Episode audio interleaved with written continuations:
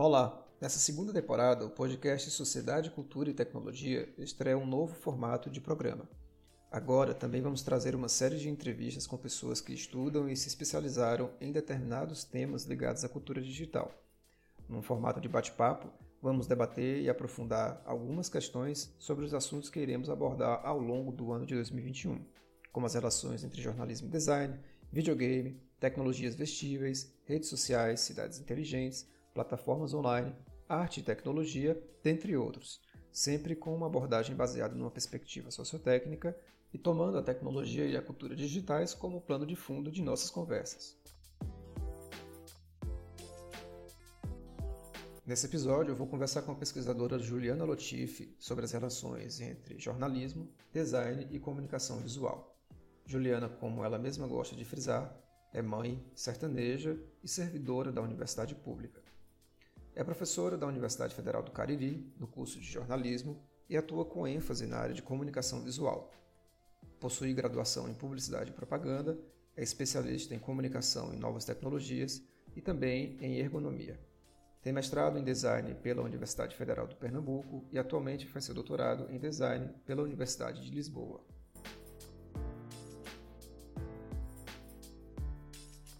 Bom, Juliana, Obrigado por aceitar o convite para a gente conversar hoje um pouco aqui é, a respeito de possivelmente relações aqui entre jornalismo e design. Acho que é o que a gente vai conversar em geral, né? Eu vou começar então, Juliana, te pedindo para que você se apresente, é, fale um pouco aí da sua trajetória, quem você é, o que você faz, o que, que você estuda. Beleza. Obrigada, Paulo Vitor, pelo convite. É um prazer colaborar com esse, com esse projeto e levar um pouquinho do que eu venho fazendo agora para os estudantes aí da disciplina, da extensão, enfim, todo mundo aí do campus de Quixadá. É, então, eu sou Juliana Lotif, eu costumo sempre me apresentar como uma mãe, uma sertaneja e uma professora da universidade pública. Eu acho que esses são as minhas três principais designações, meu lugar no mundo passa por essas três coisas. Né? E especificamente, é, enquanto professora da universidade pública, né, é, e, e, nessa categoria profissional, vamos dizer assim, eu sou graduada em Publicidade e Propaganda pela Unifor, me formei em 2003, é, tenho especialização em comunicação e novas tecnologias, mas é uma especialização que eu terminei em 2004, então as novas tecnologias eram o CD-ROM. é, tenho também especialização em ergonomia, fiz um mestrado em design na UFPE e atualmente sou estudante de doutorado na Universidade de Lisboa, um doutorado em design. Né? Depois de, uma, de, uma, de um, tempo aí de atuação em, em, Fortaleza, onde eu fui professora e coordenadora né, de cursos de graduação e de pós-graduação em publicidade, jornalismo, design, eu uh, passei no concurso no, na Universidade Federal do Cariri para professora de comunicação visual no curso de jornalismo. Então, durante todo o meu percurso profissional, eu sempre trabalhei com a comunicação visual, né? Ela sendo aplicada na publicidade, no design ou no jornalismo. E desde 2013, né, que eu estou no curso de jornalismo e que eu trabalho especificamente essas relações entre jornalismo e design, lá na UFCA, onde eu sou professora das disciplinas de comunicação visual, de, de design de notícias, Estou né? afastada desde o começo de 2020 para fazer o doutorado, mas lá também eu participava de projetos de, de extensão, projetos relacionados à cultura, à memória gráfica, né, a, a, a visualidades, né, também fui, uh, fiz parte da diretoria de comunicação como coordenadora do núcleo de comunicação visual e identidade visual, também fiz parte na diretoria, uh, na, na pró-reitoria de extensão né, fui coordenadora de comunicação lá também, então eu tenho sempre atuado aí entre a sala de aula e o administrativo, que são coisas que me, me interessam muito. Legal, Juliana. Você falou aqui duas coisas que já é, nos interessam bastante, que é uma especialização é, em comunicação e nova tecnologia, que já não são tão novas assim, de fato, né? nessa, na, na, nesse, nesse, nesse projeto mesmo aqui que a gente tem, é, a gente lida, acaba lidando com essa obsolescência que eu não vou dizer que é programada, porque eu acho que não é exatamente essa questão, mas é uma obsolescência que a gente sabe que existe e ocorre de maneira bem factual. É, então, o que a gente estuda dentro de cinco anos, por exemplo, eu senti isso durante o meu mestrado, durante o doutorado também, aquela sensação de que você está estudando uma coisa que está virando pó, né, digamos assim, ou está ou tá pegando pó, vai ficar empoeirado rapidamente. Mas, de qualquer forma, tem a sua importância, porque sustenta, né, dá a base para tecnologias futuras, para abordagens futuras, para práticas também futuras, e por aí vai. Uma outra coisa que você falou aqui é sobre o, o design de notícia, né, que, que é uma, um ponto aí de, de foco né, dos seus estudos. Né?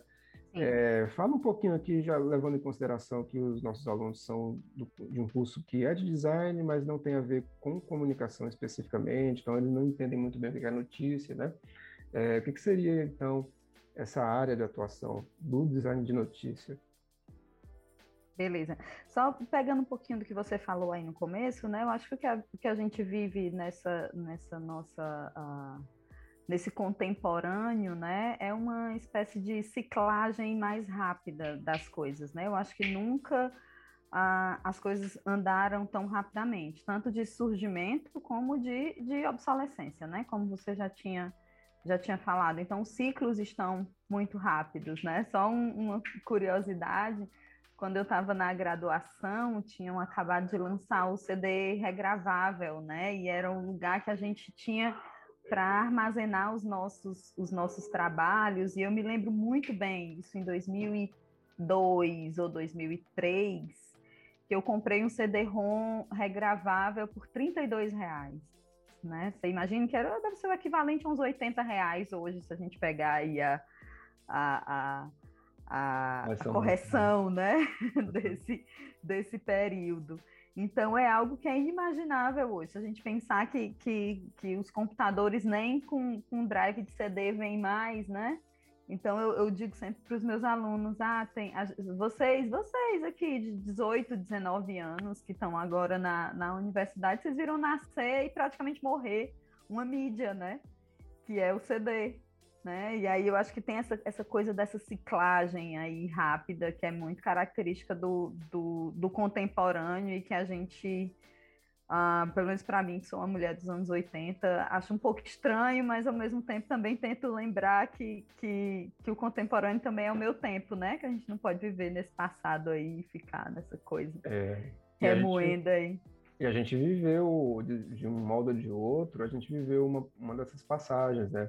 Por exemplo, na, na disciplina que dá nome ao podcast, eu tento falar de, é, de algumas tecnologias que a gente usou, a gente viu nascer, é, a gente viu morrer também. Por exemplo, o, a fita cassete e a fita VHS.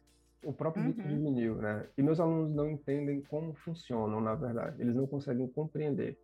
Então, explicar, por exemplo, né, eu tento explicar, ó, pessoal, o, a fita cassete ela é uma fita magnética, né? E como é que como é que bota os dados lá dentro, né, e tal. Ou o, o, disco de vinil, ele tem uns sulcos, né? E a agulha, quando ela passa, ela vai vibrando a partir da altura dos sulcos, etc, etc. Então, assim, é extremamente incompreensível, porque é um outro paradigma, né? É um paradigma que transforma a energia mecânica em energia, energia sonora, energia, enfim. Era isso que eu ia dizer, tem uma coisa da mecânica aí, né? Eu acho que é muito difícil a compreensão da mecânica, né? Que a gente estuda em física no colégio, mecânica, né? É a lógica dessas coisas todas, enquanto a maioria da lógica do que a gente tem hoje é da é, é do digital, né? Que é outra, outra forma de, de, de construção mesmo das informações e de armazenamento e e tudo mais. Isso. Pois. E aí você tinha me perguntado sobre o design da notícia, né? Uhum. Então, a co coisa do design da notícia é inclusive uma coisa que eu estou tentando desconstruir agora com os meus estudos do doutorado. Certo. Né? Então, é, é, como é que, que, eu posso, que eu posso falar? Se a gente pega o design na perspectiva de projeto, né? O, na perspectiva do não, não do desenho, né, mas do desígnio, né, da, da, da designação e do, da, da, projetação aí das coisas, a, a notícia, né, ela é um gênero jornalístico, ela é uma informação que também precisa de um projeto para sua execução, né? Então, ela precisa de um design, vamos dizer assim, né? Mas, ao mesmo tempo, a notícia, ela é um gênero, ela é uma coisa que o jornalista trabalha. O jornalista trabalha com uma série de outros gêneros. Trabalha, por exemplo, com a entrevista, trabalha com o perfil, com a reportagem, né? com, com a reportagem para as várias mídias, reportagem na televisão, o debate, o, o, o, o, rádio debate, enfim. Né? Então, você tem aí vários outros gêneros jornalísticos. E quando a gente fala em design de notícia, a gente fala no design, no projeto de um gênero né? Então o que eu tenho, o que eu tenho é, é, defendido, né, e, e tentado aqui é, é, levar, né, na, na, minha pesquisa agora do doutorado, é que a gente deve falar então de um design da informação jornalística e não um design da notícia. Porque a informação jornalística, e essa sim, independente de onde ela esteja, de qual mídia que ela esteja, independente é, é, é de que gênero vai acontecer aí no final das contas, a matéria-prima é o acontecimento, né? E o resultado é um projeto, é um projeto de uma informação para um público, né? Então, uh, eu, eu, tenho partido dessa perspectiva é, é, pensando na relação entre jornalismo e design para além de algumas designações que já existem aí no campo. Né? Então, vamos aí para algumas delas, que foram as minhas primeiras, vamos dizer assim, inquietações quando eu cheguei na UFCA, né, sendo uma não jornalista em um curso de jornalismo, né, eu, e, e, quando me disseram que, ah, chegou a menina que vai diagramar nossas revistas. Aí eu disse, ah, é? Fala-me Deus, eu não sabia que eu tinha vindo aqui para isso, né, eu não diagramo, eu não uso em design há anos, eu não tenho nem computador para isso, eu não sei mais nem mexer nas coisas, né? Então, assim, nessa, nessa perspectiva, então eu fui ali, é, estou, né, na verdade, pensando cada uma dessas relações que se estabeleceram entre esses dois campos, pensando em construí-la de outra forma. Então, se a gente pega no, no, no, design editorial, né, o design editorial ele trata muito de uma relação forma e conteúdo, né, que geralmente é o que se pensa que o design e o jornalismo se, se, se relacionam né, ali dentro, seja na, na, perspectiva dos projetos gráficos, seja na perspectiva da infografia, enquanto gênero jornalístico, né, enquanto um, um vamos dizer assim, uma, um produto final, né, onde é muito explícita essa relação. Então, é design editorial, mas não é só design editorial.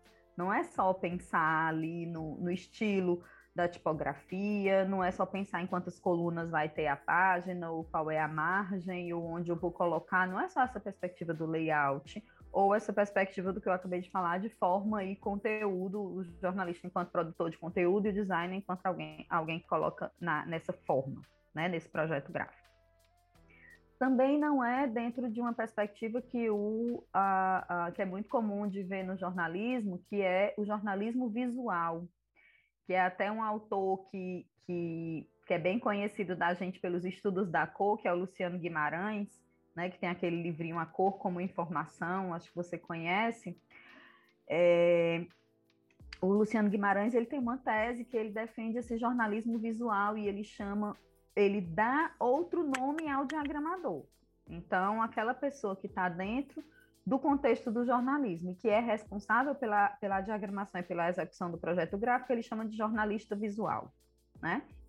Mas, para mim também, isso não é a relação que deveria ser. Então, tá, né? então assim, deixa eu tentar entender. A gente tem aqui já vários termos, né? Design isso. da informação jornalística, que é o que você tem trabalhado até o momento, no doutorado. Isso. Tem isso. o termo design de notícia, que está em processo de desconstrução. Tem o, design, tem o jornalismo visual e o design editorial. Isso. Como é que eles se relacionam? Eles estão, é, algum está dentro do outro? Eles são paralelos? Eles são não? Eles são eles são paralelos dependendo do campo onde você esteja estudando, né? Depende, por exemplo, Se você pega no, no, no campo do design, é mais design editorial e infografia. Mas se você pega do ponto de vista do jornalismo, fala-se muito em design de notícia e em jornalismo visual. Mas em todos esses, em todos os três, né, com as suas especificidades, mas em todos os três, o designer ele é encarado como alguém que coloca o conteúdo jornalístico dentro de uma paginação para que isso seja exposto ao público, uhum. né, ou disponibilizado, publicado, enfim. E essa é uma das coisas, né, aí no meu entendimento, que aí é, é propriamente uma tese, né, é, é, é essa é uma relação, não é a relação, não é a única relação. Porque é uma relação que reduz o, o, o designer, né? Na, há uma perspectiva modernista do ponto de vista do design e é uma perspectiva industrial do ponto de vista do jornalismo, que coloca o designer lá no final da cadeia do processo de construção da informação quando o processo de construção da informação jornalística, ele nunca foi um processo feito somente pelo jornalista. Né? Tem um texto que usa um, um nome super legal para isso, que são os invisíveis do jornalismo. Então, o designer, no processo de construção da informação jornalística, ele sempre foi um desses invisíveis. Uhum. Né? Seja esse designer chamado de diagramador, de impressor, de tipógrafo, do que quer que seja ao longo da história do jornalismo, mas esse, esse, profissional sempre foi um desses invisíveis, que tem uma participação ativa no processo de construção das informações, né? Mas que sempre foi deixado ali como último item daquela cadeia, que não tem muito poder de decisão, que não tem muito. É, é, é, embora trabalhe com uma linguagem e com uma, vamos dizer, materialização do texto jornalístico, que sem ele, sem o designer, o texto jornalístico simplesmente não chegaria ao público. É... Né? Então é um processo realmente de invisibilização histórica, né? Que esses termos todos e essas abordagens todas reforçam isso né? Reforçam essa ideia de forma e conteúdo, do designer lá no final da cadeia, do designer como alguém que está a serviço do jornalista, inclusive com questões de autoria, de assinatura dos textos, que é só o jornalista que assina, essa coisa toda. Você falou uma coisa, olha aqui como é legal a gente conversar sem roteiro, né? Você falou aí ah. de, de, de uma cadeia industrial, né? Que corresponde a um pensamento modernista, onde é, onde o, o jornalismo tem uma tem um, uma, uma, uma, alavanca, né, dá uma alavancada, digamos assim, ele, ele, é, ele, se utiliza e o design também ele é um fruto disso, né, desse momento. É, muito muito especificamente para você fazer esse tipo de produção industrial massiva padronizada, etc, etc. Né? Não significa... Foram dois campos que, que, se consolidaram ao longo do século XX, né? Nas suas é. formas de fazer, e aí o século XX é, é basicamente isso, Fordismo e daí para frente. Pois é. Isso não significa que a gente ainda não tenha hoje um, um, um pensamento desse é, que continue pautando algumas áreas de produção, e é até necessário, né? Por exemplo, nossos óculos não tem como não ser dessa maneira, né? Assim, Quer dizer, talvez até tenha, mas eu desconheço uma outra possibilidade da gente poder pagar mais ou menos o preço que a gente paga da maneira como a gente tem hoje esses óculos produzidos, né? Se não for dessa, dessa forma planejada, massiva, padronizada, etc, etc. É, uhum. No entanto, é, da mesma forma, eu sempre falo com os alunos que a gente vive um momento que a gente precisa é, repensar esse papel industrial do designer é, na medida em que a gente está produzindo outros materiais também e está lidando com outras formas de materialidade, mas também com outros caminhos de produção. Especificamente para a gente, aqui no curso, a gente lida muito com a, uma perspectiva de produzir coisas, né? E eu vou, vou usar a palavra coisa aqui de maneira genérica propositalmente, porque a gente pode é, encaminhar é, é, produções diversas, criações diversas, a partir de, do, código-fonte, né? Que assim, a ideia é, você, é, é utilizar a linguagem digital para produzir alguma coisa que não é necessariamente esse óculos físico, essa blusa física, mas alguma outra coisa que de repente é, consiga mediar relações entre polos diferentes, entre pontos diferentes, por aí vai. É, a gente não tem uma resposta para isso. Assim, qual é, o, qual é o, a colocação do design nesse, nesse contexto? Onde que o design se encontra? E qual é o, o objeto dele, né? Mas aí, eu queria te perguntar se você tem visto alguma, é, é enxergado alguma coisa nesse sentido, se você consegue enxergar esse papel do design nesse contexto, não apenas em relação ao jornalismo, pode ser em relação a, é, a outros tipos de produção, é, e hum. também, é, com certeza, que tipo de uh, papéis ou produções ou modos de viabilização o jornalismo tem encontrado nesse, é, nesse contexto, né? Que, bom, eu não vou, não vou falar pós-moderno, mas pelo menos contemporâneo, né? Como você tinha Pós-industrial, pós-fordista. É. Pois é. né?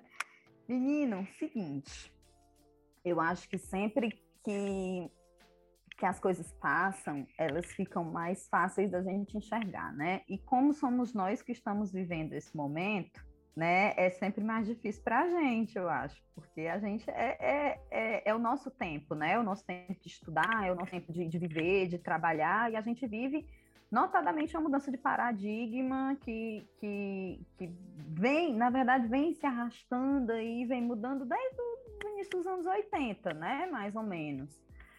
É, na verdade, 70. De, de 70 para cá, as coisas vêm mudando, só que elas mudam muito devagar. Mas aí, como a gente falou lá no começo da conversa, com a, essa coisa das tecnologias digitais e tudo mais, os ciclos se aceleraram e a gente fica meio, como é a gente está vivendo, a gente fica meio se achando sufocado por tudo isso, né? E fica se achando meio, meio perdido.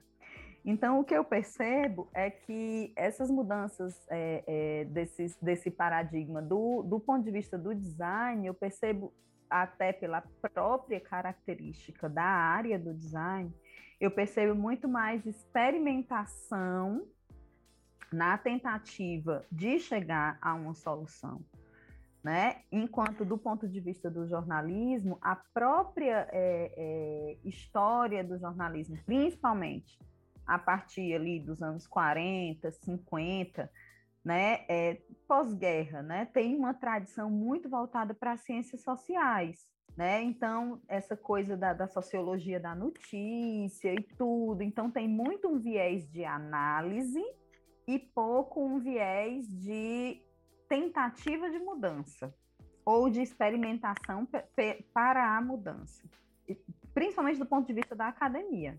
Né? Essas, essas experimentações elas acontecem muito mais no mercado por uma, vamos dizer assim, um desespero da, da, da, indústria, da indústria da comunicação, né? Do, dos veículos, das corporações de mídia, por conta das mudanças na, na no, no, próprio ecossistema midiático, sai ali daquela era, vamos dizer, televisão, aí entra numa era internet, aí fica aquele desespero, agora mata o rádio, agora o, o, o rádio, surgiu o rádio, vai morrer o impresso, agora surgiu a televisão, vai morrer o rádio, o impresso, aí vai nessa, né? Então, assim, o que, gente, o que eu percebo muito no jornalismo é que existe muito mais uma experimentação do mercado, do que uma experimentação da academia, que é o não sei se o contrário ou que é um outro caminho do que o que segue o design. O que eu percebo na pesquisa do design é que existe uma pesquisa experimental ou uma tentativa de fazer diferente na academia, né, como existe também no mercado, mas a academia meio que anda para e passo né, a, essas, a essas experimentações. No jornalismo, a academia ainda é muito tradicional, ainda é muito voltada para esse viés da análise, né? Muito pouco para experimentação, né? Mas então a, a ideia é que é que, né? Como, é, como eu estava falando antes, como é a gente que vive, né? Esse momento e vive esse esse esse esse paradigma, né? Mais difícil a gente tentar encontrar saídas. Mas eu percebo é, na, no jornalismo uma, um entendimento maior de que o jornalismo não se faz sozinho, de que o jornalismo, para acontecer, para chegar ao público, depende de outros profissionais, o que no design isso sempre foi dado, design nunca se fez sozinho, sempre foi, é um trabalho essencialmente em equipe e é uma equipe, a maioria das vezes, multidisciplinar. Né? E o jornalismo agora que tem percebido isso. Né? E, e eu acho isso muito positivo. Né? Muito positivo, porque a, eu, eu acredito que o, o caminho para qualquer mudança passa pela, pela colaboração, passa pela valorização dos saberes das pessoas nas suas mais variadas é, é, áreas de atuação, né? E passa por essa por uma perspectiva mais horizontal, menos, né, de uma hierarquia menos rígida, né? Eu acho que foi, foi por isso que eu me encantei, mesmo oriunda da comunicação, eu me encantei tanto pelo design, porque eu sempre percebi uma área que, embora séria, né, é, é, é, do ponto de vista de, do, do, do, fazer e do pensar e do produzir e tudo mais, mas mesmo assim leve, que gosta de conversar, que, que faz aquela, aquela coisa participativa, inclusiva, que pensa nas pessoas, né? O design tem, tem muito isso, e eu acho que isso começa a chegar com mais força no jornalismo também, por conta dessas mudanças, né? Se chama aí no ecossistema midiático, né? principalmente a partir da, da inclusão das audiências, né? Quando você sai da era da comunicação em massa e você passa para um momento que a gente vive agora, né? De muitos é, é, muitos uh, como é o nome? Muitos emissores, né? Muitos emissores de informação, e não só um emissor e vários receptores, não são muitos emissores, são muitos receptores. Né? O, o, o esse sistema passa a ficar mais é, atento né, à opinião das pessoas e não só aquela massa né, de audiência ali sem, sem muita caracterização. E você tem visto dentro do doutorado, ou mesmo na prática é, docente, é, transformações nesse sentido? Transformações diante dessa multiplicidade de polos de emissão? Dentro, obviamente, do, do jornalismo e da relação com o design, né? No caso. Sim. No, na, vou, vou dar o, o, exemplo da, da UFCA, que é onde eu estou. Né? O que eu percebo é que existe muito mais isso na, nos profissionais, né? nos professores que estão ali e que trabalham especificamente com, essas, com esses campos, vamos dizer, não tradicionais do jornalismo. Então, quando você vai ali para uma disciplina de jornalismo digital, quando você vai para uma disciplina de jornalismo e cidade, né, que trata dessa, dessa, dessa relação que não é a relação midiática. Que aí eu acho que é, uma, é um problema nas, nas matrizes curriculares né, dos, dos cursos de jornalismo, é que se foca na mídia. Né? Então, tá, tem a cadeira do jornalismo impresso, a cadeira do jornalismo é, do radiojornalismo, do telejornalismo, né? Quando a gente sabe que hoje em dia essas coisas estão todas muito misturadas. Se a gente pega uma perspectiva de transmídia, se a gente pega é, e telejornalismo, né? Por que não o jornalismo audiovisual? Porque o tele, o, o, o, tele está ligado ali à televisão, cabeça, off, apresentador na bancada, repórter né, repórter na rua e tudo mais. Mas o audiovisual não, o jornalismo audiovisual ele está no YouTube, ele está no, no web documentário, está no canal do YouTube do jornal Fulaninho Digital, né? Ele está no web documentário, ele está no, no, no vídeo que vai dentro da reportagem multimídia. Né? Do mesmo jeito que, o, que o, o radiojornalismo, eu, eu acredito também que esse nome já, já poderia ter sido mudado, por exemplo, para jornalismo é, é, é, em linguagem radiofônica, né, por exemplo, né, que aí isso já vai, é, é, é, já pega, por exemplo, os podcasts, já vai pegando outros formatos, os próprios áudios que são colocados dentro das reportagens multimídia, né, então acho que, que ainda se vê muito na academia essa separação, né, essa coisinha assim dentro da, daquelas cápsulas de mídia, quando eu acho que, que isso poderia extrapolar para as linguagens. Né? Então, assim, a técnica da reportagem, por exemplo, a técnica da entrevista, né? Então, a, a técnica da notícia, do factual, né? Ou a técnica do audiovisual, se for focar né? Nessa, nessas disciplinas mais técnicas. E aí, isso onde vai ser aplicado, como vai ser usado, isso vai sendo discutido de acordo com cada com cada caso, mas eu percebo muito que existe uma, uma, uma boa disponibilidade para quem trabalha com esses assuntos relacionados às, às novas mídias, novas tecnologias, novos formatos, né, a essas integrações, a essas mudanças? É, existe um, um, você falando aqui tudo, né? Existe um texto do Flusser, eu não vou conseguir, eu estou procurando agora exatamente, é, em que ele fala, é, ele se pergunta, começa o texto se perguntando por que, que as máquinas de escrever estalam. Daí, uhum. deixa eu ver se encontro rapidinho aqui. Ah, pois eu vou, eu vou complementar a pergunta dele e vou dizer por que, que a câmera do celular faz quando a gente aperta no botãozinho, né? É o. É o... Por quê? Fala aí. Uh, por que, que a gente usa o disquete como um, um ícone de salvar, né? Pois é. Ou um ganchozinho, né? Um gancho de telefone né? é... para representar o WhatsApp. É, são as reminiscências, né? Mas é, você fala no momento. Olha, encontrei aqui. O nome, do, o nome do, do, ensaio é Por que as máquinas de escrever estalam? É, e ele res, começa respondendo, né? De uma a, a, leitura do fluxo é sempre uma leitura muito uh, você tem que estar muito aberto às respostas que ele quer dar, né? Porque se ele quer dar uma resposta grande, ele dá, se ele não quiser, ele não dá, então pronto, você tem que se conectar com aquilo. A explicação é simples, o instalar condiz mais com a mecanização do que o deslizar. As máquinas são gagas, mesmo quando parecem estar deslizando. É o que se percebe, por exemplo, nos carros ou nos projetores de filme quando estão funcionando mal. Mas aí ele, ele reconhece, a explicação não é suficiente, pois o que está por trás da pergunta é o seguinte: por que as máquinas uh, gaguejam? Aí eu não sei se ele se refere às máquinas de, de escrever ou às máquinas em geral. Eu, eu suponho que seja em geral. É, e aí ele traz uma outra é, resposta muito irônica, porque tudo no mundo, hum. e o mundo como um todo, gagueja. Né? Mas isso só se percebe quando se observa bem de perto.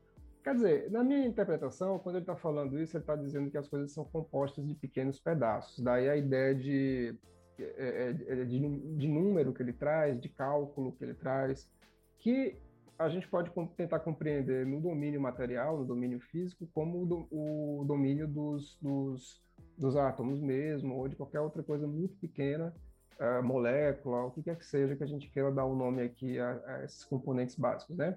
É, e no mundo do, do, digital seriam os bits, que nos enganam, né? Que eles nos enganam. Por exemplo, durante a nossa conversação aqui, a gente acha que a, a voz e o vídeo está é, tá indo de uma maneira fluida, né? Mas efetivamente existem númerozinhos que determinam as informações e que se a gente for olhar de ponto a ponto, existe aqui uma, um gaguejar, né? Digamos, na, na, na maneira como ele coloca.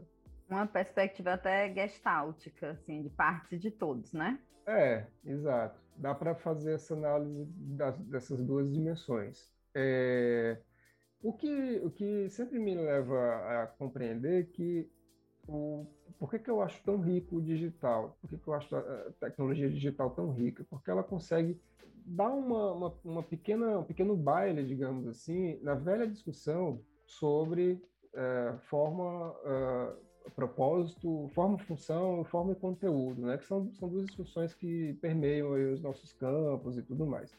É, de um lado, há quem há, uma defesa de, muito muito incipiente, talvez, é, sobre o domínio da forma, de que o design ele precisa ter uma uma preocupação estética, mas ao mesmo tempo uma preocupação, existe uma preocupação funcional que também está embutida na forma, etc, etc.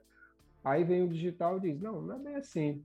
Né? A gente consegue ter formas diversas, funcionalidades diversas, semânticas diversas é, a partir da nossa própria recomposição, da composição do, do, desse material, que agora já não é mais aquele, é, o, o, material não é mais o disco de vinil com sulcos, não é mais a fita cassete com é, trechos em, com, com, com, com, partes é, magnéticas, né, que, que correspondem ao magnetismo, etc. É, já não é mais o filme fotográfico com uh, pozinho, sais de prata, né? Esqueci o que, é que é. É, é, sais de prata. Então agora a gente tem uma maleabilidade aqui gigantesca a ponto de a gente fazer é, modificações diversas nesse conteúdo, né? O jornalismo, você tem visto, dentro, ou o jornalismo ou, ou o design, ou os dois, eles têm, você tem visto lidar com essa possibilidade de, de modificações, ou ele é ainda muito centrado numa relação de estabelecer, na verdade, uma eh, relação entre forma e conteúdo. Sempre numa, numa, ou ele seria uma intenção de desígnio sempre. O que, é que você tem visto? Assim? Uhum. Tem, um, tem um texto muito interessante do Barnhust, é um texto de 98, que o título do texto é Os designers gráficos vão matar os jornais. É bonitinho, né? Assim, você lê um texto da sua área da sua área que tem esse, e, e, o Barnhush, ele tem sempre essas falas assim bem é, é, é, vamos dizer assim impactantes, né? Então o título do texto é esse, essa pergunta, né? Se os designers gráficos vão matar os jornais. E aí ele, ele na verdade faz uma defesa dos designers, porque naquela época, né, em 98, o que era que acontecia? O jornalismo é, ou, ou, vamos dizer assim, o veículo de comunicação estava perdendo público, né, o impresso. Né, ele está falando do impresso. Então, o impresso estava perdendo público, estava perdendo receita de publicidade, estava perdendo para televisão. Né? É, e aí chamavam os designers para salvar os jornais. Aí, o que, que os designers faziam? Era uma consultoria que aí essa consultoria geralmente de fora, vou, vou dar um exemplo aqui do, do, Ceará, né? Jornal Povo, Diário do Nordeste, que tem aportes espanhóis, né? Chamavam escritórios espanhóis, então esses escritórios vinham para cá, davam uma olhada como era o jornal, falava com todo mundo e tudo voltava lá para a Espanha, desenhava, redesenhava, fazia um, um, um, um, uh, um redesign do projeto gráfico do jornal, voltava para cá, treinava a equipe para utilizar aquele, aquele projeto gráfico e lançava aquilo como uma grande novidade, mudou o projeto gráfico, mudou a cara, mudou. Só que continuava sendo uma coisa de cima para baixo e continuava sendo uma coisa só no visual. Então, ele no final ele responde que sim, os designers gráficos vão matar os jornais se continuarem sendo usados, vamos dizer assim, né? Se continuarem sendo abordados, ou se o design continuar a ser é, é, visto pela empresa jornalística como alguém que vai dar um tapa no visual, né? Uhum. Então, é, essa coisa do, do que você estava falando, do, do, designar, né? Então, não é tratar o designer com essa relação industrial, modernista, de conteúdo, de forma de dar cara para as coisas. Né? É tratar toda a organização é, é, jornalística, ou se a gente pegar, que é o que, é o que eu estou estudando agora, um microcosmo, que é a reportagem jornalística, tratá-la como um projeto de design. Né? Na, na, com a ideia de, de, de pensar aquilo ali do designer ir junto com o jornalista a campo, apurar ali o que é que está acontecendo. Então, eu acho que é esse tipo de mudança que precisa acontecer para que o produto jornalístico apareça para o público de uma forma mais, vamos dizer assim, adequada ao perfil de consumo de informação que a gente tem hoje, né? É, que aí eu, eu acredito que foi uma das coisas que, que me motivou nessa, nessa minha pesquisa é mudou a nossa forma de consumir informação, mas não mudou a forma de produzir informação. A forma de produzir informação ela ainda continua dentro de uma lógica do jornalismo impresso, uhum. né? Mesmo que a gente já tenha, por exemplo, o, o jornais aqui no Ceará que deixaram de circular a edição impressa, que é o caso do Diário do Nordeste, né? 28 de fevereiro desse ano, foi a última edição impressa do Diário do Nordeste. Só que o Diário do Nordeste, todos os dias, no portal do Diário do Nordeste, tem uma capa. Uma capa que simula a versão impressa. Então, é aquela coisa assim: dá um passo, dá um passo para frente, dois para trás, ou dá é. três para frente e um para trás. Então, é aquela coisa que vai mas vai com uma certa insegurança, que, que, é, é, que faz, por exemplo, o Diário do Nordeste tem um núcleo de reportagem, né? Isso é muito legal, porque a reportagem ela tem uma, uma, um tempo diferente, ela tem um trabalho diferente com a, com a informação jornalística. Só que o núcleo de reportagem do jornal só tem jornalista. Vamos pensar aqui de uma maneira prática. Eu tive uma conversa ah. com o Rodrigo Cunha e foi muito parecido. A gente acabou indo por um caminho relativamente similar.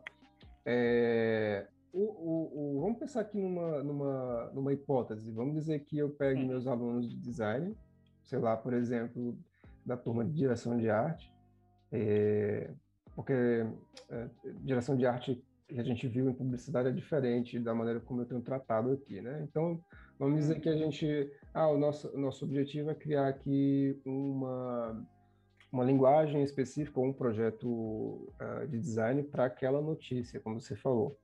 E é, a ideia é que eles saiam às ruas, façam as reportagens junto com alunos de jornalismo, né? Como seria essa, essa construção? Desde o momento de planejar até o momento de ir a campo, de executar, de voltar para o planejamento, refazer, etc. Como é que poderia ser feito isso, tanto no domínio do aprendizado quanto no domínio da, da prática efetiva do mercado? Menino, eu só posso responder essa questão daqui a quatro anos. Aliás, três, porque minha tese é justamente isso. Né? É, o que tem, eu tenho.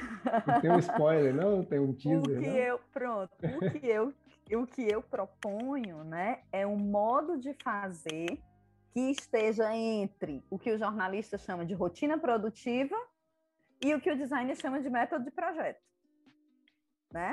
Então eu fico dizendo, olha, minha tese ela vai ser uma tabela. No final hum. das contas, ela é uma tabela no Word com duas colunas, uma coluna que diz os passos gerais, né? E uma coluna que diz alguns passos específicos, algumas perguntas que precisam ser respondidas para chegar a, algum resultado. Mas a, a ideia é justamente de misturar o modo de fazer desses dois campos. Então, eu também sempre digo que eu estou agora fazendo na teoria o que eu já fazia na prática.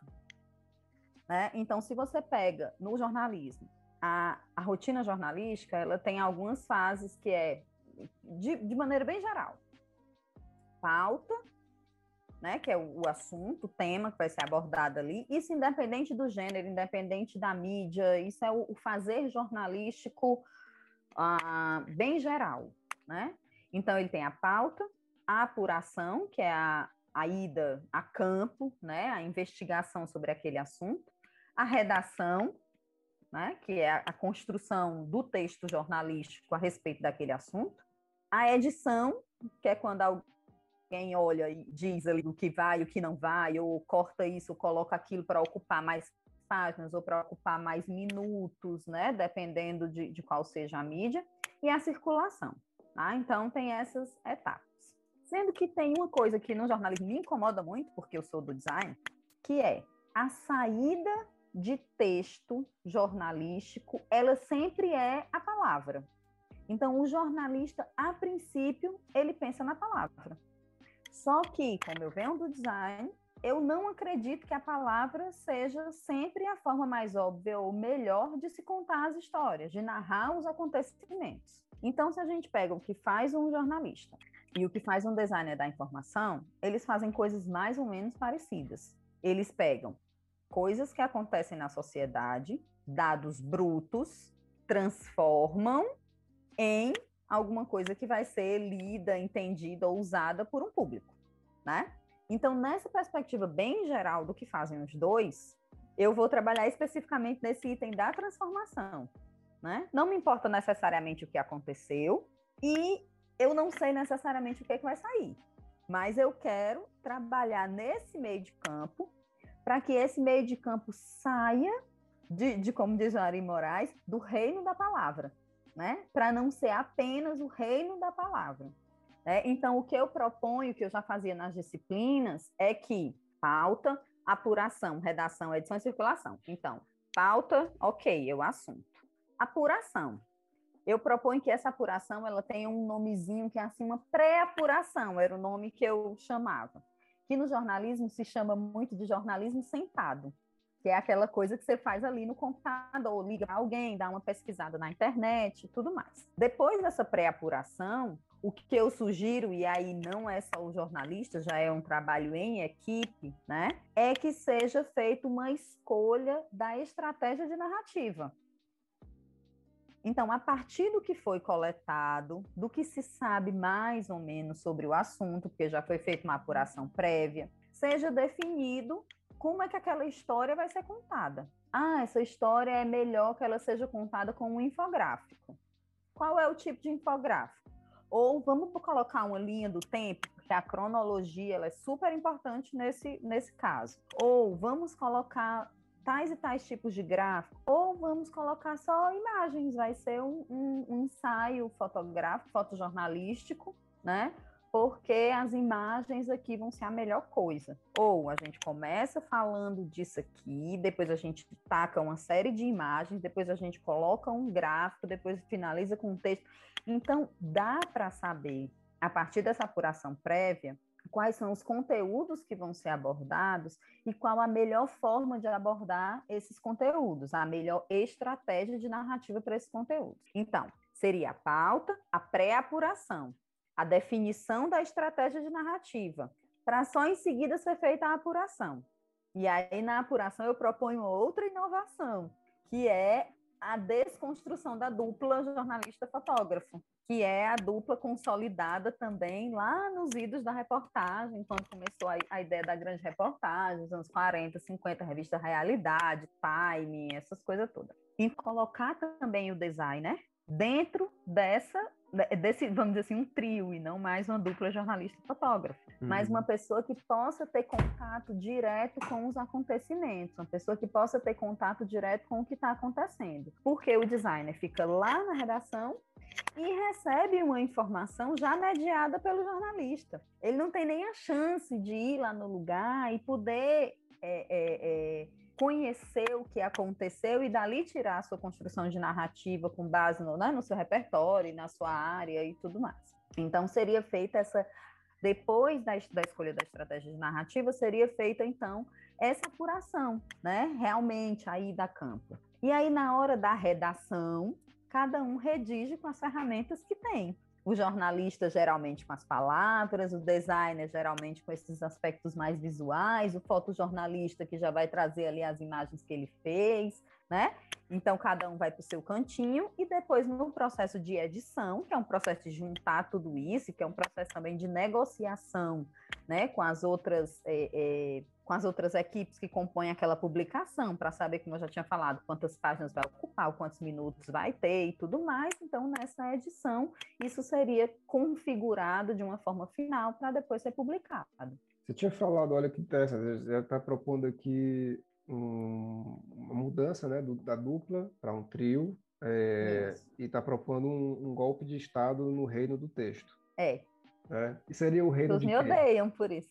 Oi? Não, não, é o reino do texto, não, hein? Não, é o reino da palavra. Da palavra, da palavra. Porque, na verdade, tudo vai ser texto. No final é das verdade. contas, tudo é texto. É. Né? Esse texto sendo escrito com palavras, com imagens ou com formas. Se a gente pega o que o Twyman fala dos modos de simbolização da linguagem visual, o modo verbal, pictórico e esquemático da linguagem visual. É tudo texto. E teríamos, então, um reino de quê? Tem como... Da narrativa. Da narrativa da narrativa, que aí é a ideia de não é, é, a narrativa é porque assim rola aquela coisa, inclusive hierárquica, né, das palavras serem mais valorizadas que as imagens, né? As palavras uhum. elas têm mais, é, vamos dizer assim, como é que eu posso falar, mais autoridade, né? Na, na publicação jornalística, inclusive né? É, e de forma geral tem na nossa, na nossa sociedade, né? Se a gente pega assim um cartório, o cartório está ali cheio de palavras, né? Com poucas imagens, mas ele está ali cheio de palavras naqueles documentos e tudo mais. Então existe essa hierarquia, né? Da palavra ser superior às imagens, ou de muitas vezes as imagens serem vistas como algo menor, mais fácil, né? Ou mais ou de quem não sabe escrever, ou de quem não deu certo a palavra, aí vai virar uma pessoa das imagens, né? É, é, sendo que nem, nem todas as histórias podem ser contadas só com palavras. Né? Se a gente pega, e aí eu vou pegar minha, aquela minha designação de mãe e vou trazer o exemplo aí, da, por exemplo, da literatura infantil, né? Então, se a gente pega a literatura infantil, a gente pega livros em que, em que imagens e palavras conversam naquela narrativa, né? E se juntam para uma narrativa de uma informação mais potente. Se a gente pega o teatro, o teatro ele é palavra e imagem, né? ele é imagem, ele é som, ele é. Então, são várias camadas ali da, da, da, da, da camadas de informação que constroem aquela narrativa. Né? Então, o que, eu, o que eu proponho, basicamente, é que saia da, desse monopólio da palavra.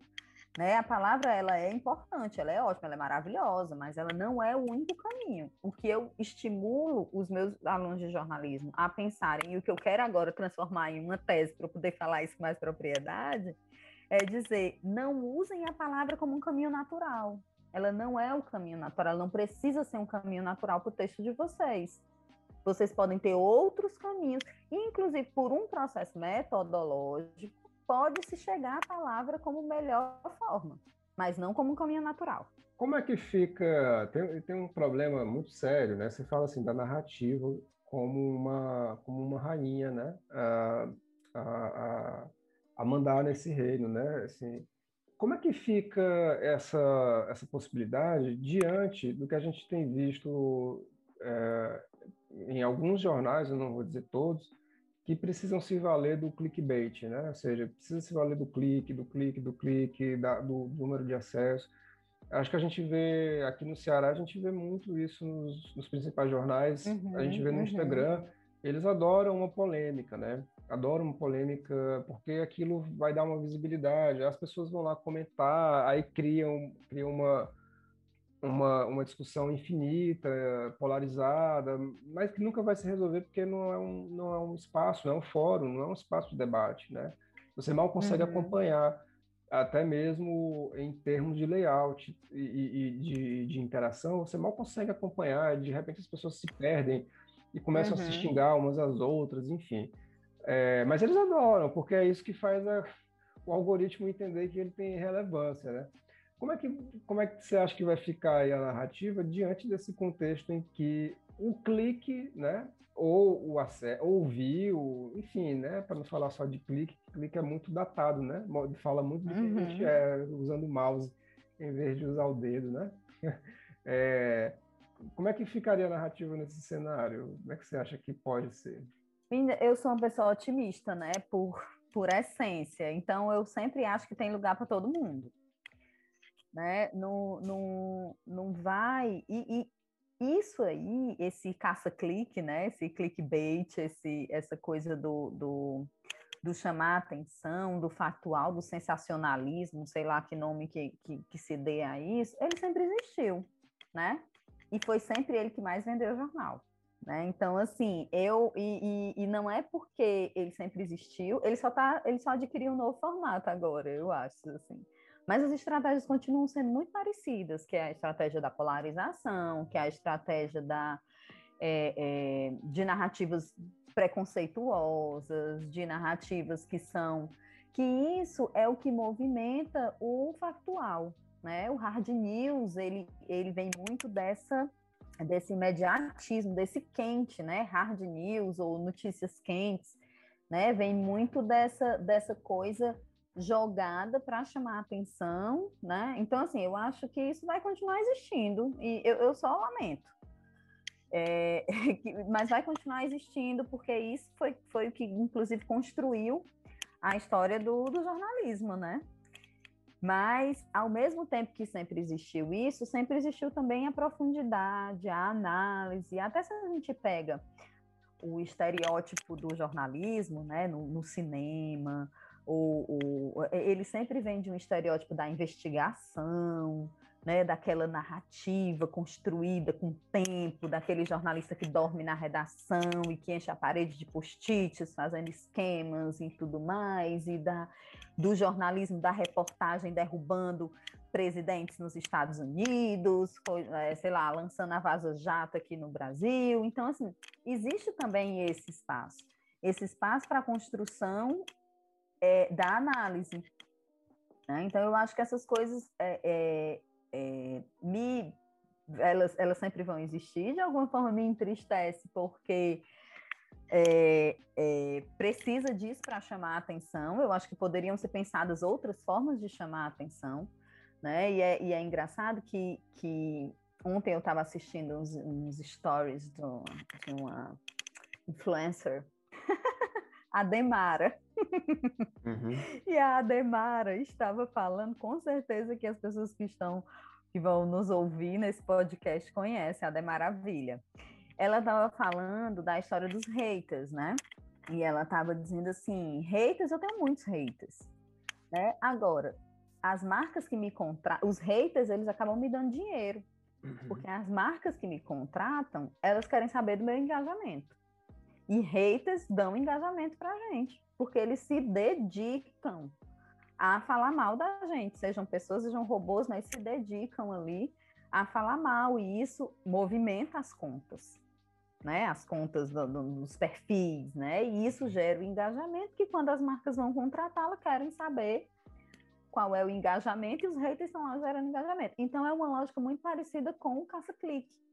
É uma lógica muito parecida com essa manchete, com esse furo, com esse sensacionalismo né, que a internet acaba sendo um lugar muito propício, né, para isso. E a velocidade de atualização das informações, né, na mídia, que a internet ela, ela proporciona muito essa, essa é, atualização rápida, né, esse furo, essa coisa da manchete e tudo mais. E como eu estava dizendo, eu, eu a, a, é ruim que o jornalismo se posicione nessa lógica, né? Mas essa é uma uhum. lógica que sempre existiu no, no jornalismo e eu acho que ela é, é, não vai se acabar assim tão fácil não, mas ao mesmo tempo também tem espaço para o que eu estava falando antes, essa narrativa, desse tempo, dessa análise, desse trabalho em conjunto, né? Que é a, seria, a, reportagem. Isso seria então é, para a gente se encaminhando aqui para o nosso final, ah. o, o papel do design seria então atuar numa proposição, uh, numa sugestão, né, numa, numa, tentativa de construção dessa narrativa, independente do seu suporte, seria isso? Quer dizer, poderia ser uh, tanto o texto escrito, se utilizando de imagens, mas também se utilizando de é, infográficos, visualização de dados, vídeos, seria por aí. Se Sim. for isso, qual é, quais seriam os formatos, as linguagens possíveis e principalmente as habilidades que quem está estudando né, deveria desenvolver. Sim. Eu acho que, o, que o, o jornalista está tá percebendo agora uma coisa que é a multi, multifuncionalidade, né? E aí a gente, eu vou, pular a precarização do trabalho, porque é uma coisa que acontece, mas a gente vai né, deixar ela um pouquinho de lado nessa discussão, mas é importante saber que, que eu também estou atenta a isso. Mas é coisa que o, que o jornalismo está descobrindo agora, essa multifuncionalidade, essa multimídia, indo daquela ideia de especialidade. Ah, é o jornalista de esporte no impresso, é o jornalista do esporte no rádio, né? ou do, da cultura na televisão né? E descobrindo que, que isso pode se expandir para outras mídias também, né? E virando aí uma, uma é, é, é, re, reorganizando o que se chama de jornalismo especializado.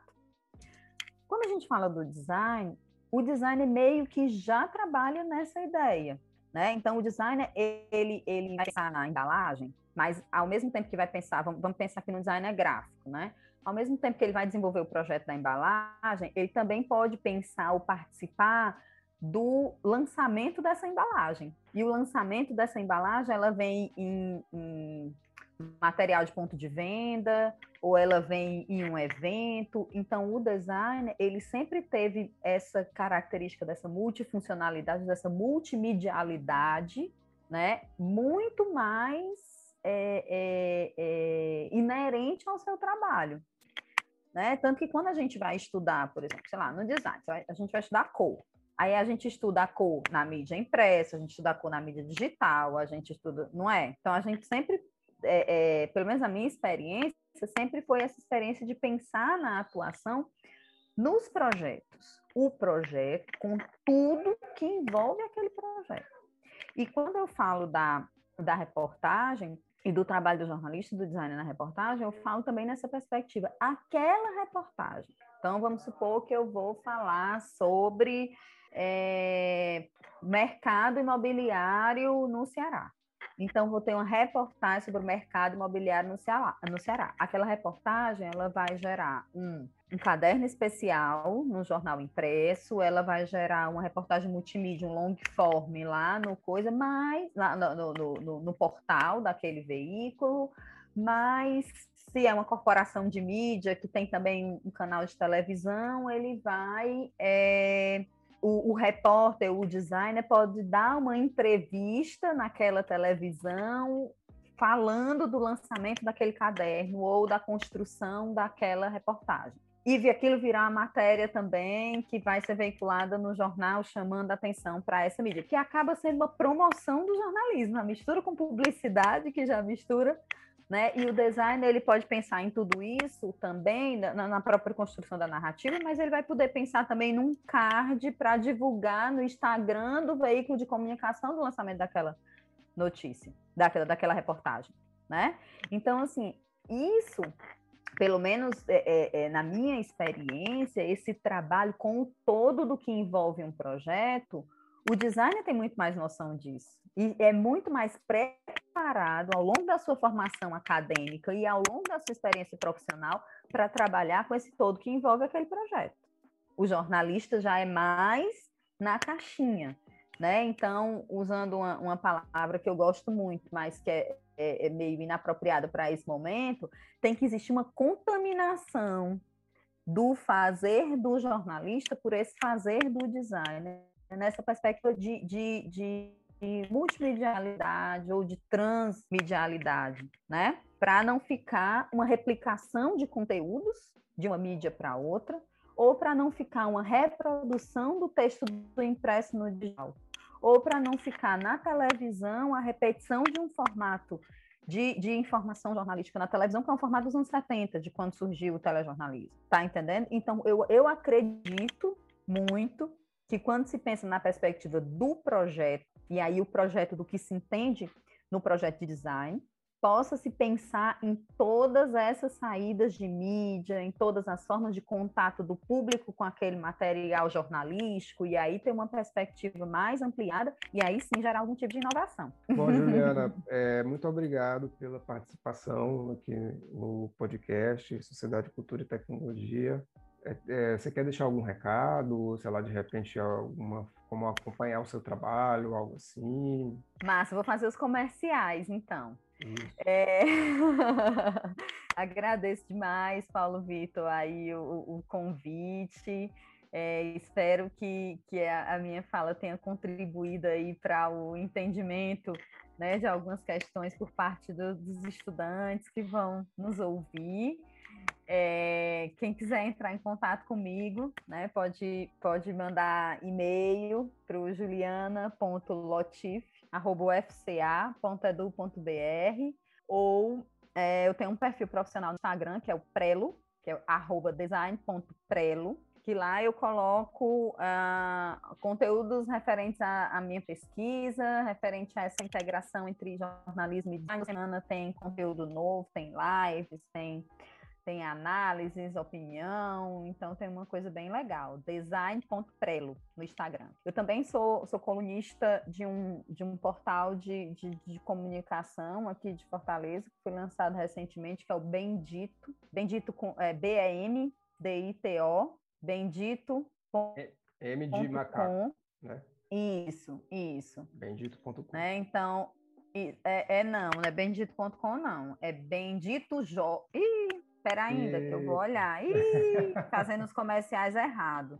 Mas então, eu sou colunista nesse portal, que eu vou já dizer o, o endereço certo. eu escrevo um texto todo mês sobre essas relações entre jornalismo e design, comunicação, sociedade, cultura, essas coisas, tá? É o benditojor.com, já encontrei. benditojor.com, exatamente. No Instagram também é ben, arroba benditojor. Então, todo mês tem, tem texto novo aí sobre esses, sobre esses assuntos. E aí, encerrando os comerciais, vão lá no Prelo, curte, comenta, compartilha, salva, né? Para a gente mandar essa visão aí para geral, que eu acho que pode sair coisa boa nessa perspectiva.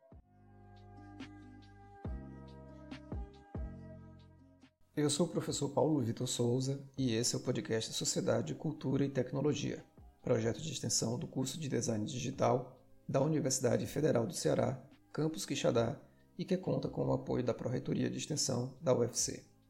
Também estamos no Twitter, no Instagram, com o usuário PodSCT, as iniciais do projeto, e se você quiser conversar conosco, pode nos procurar nas redes sociais ou mandar um e-mail para paulo.victor.ufc.br.